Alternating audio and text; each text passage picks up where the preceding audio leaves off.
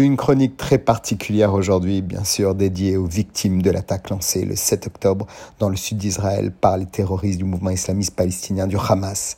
Une offensive qui a nécessité de très gros moyens financiers.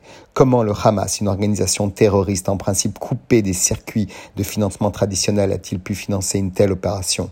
Décryptage. On le sait, le Hamas bénéficie surtout du soutien financier de plusieurs pays, comme le Qatar ou la Turquie, mais le plus gros donateur reste de loin l'Iran. 100 millions de dollars par an. Il fournit également des armes et forme des soldats. On rappelle que l'Iran engage aussi un milliard de dollars par an pour le Hezbollah. Mais d'autres pays sont cofinanceurs de ce mouvement terroriste, bien qu'ils s'en défendent, comme le Qatar ou la Turquie. Erdogan verse des fonds notamment par le biais de l'Agence de coopération et de coordination, l'équivalent turc de l'Agence française de développement, comme le révèlent les services secrets américains en 2022. Mais l'Union européenne n'est pas en reste, puisque la Commission se présente comme le grand donateur des Palestiniens avec un total de 691 millions d'euros par an, tout programme confondu. Ces aides qui se veulent humanitaires sont évidemment détournées par les mouvements islamistes, puisque le territoire de Gaza, qui a reçu 5 milliards de dollars d'aides cumulées sur quelques années, et tout autant les Palestiniens n'en ont jamais vraiment vu la couleur.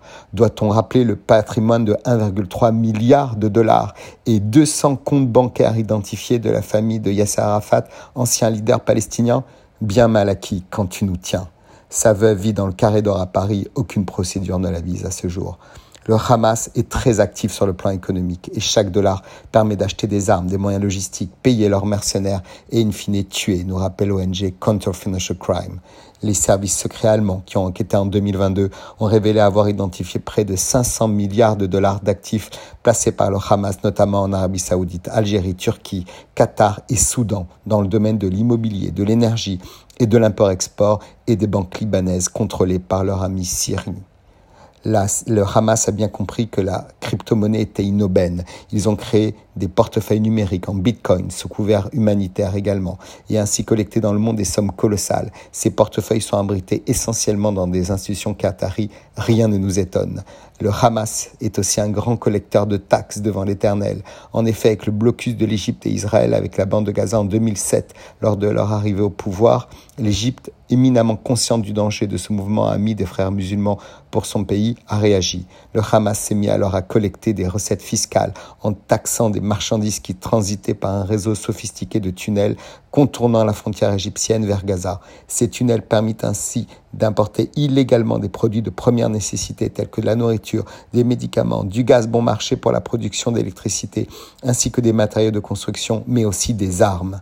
À nouveau, ces importations sont financées par le Qatar sous couvert d'aide humanitaire, taxées par le Hamas et revendues à des prix exorbitants en contrebande aux Gazaouis.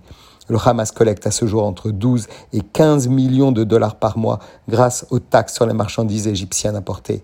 Selon le magazine Forbes, ces soutiens font du Hamas la deuxième organisation terroriste la plus riche au monde après l'État islamique.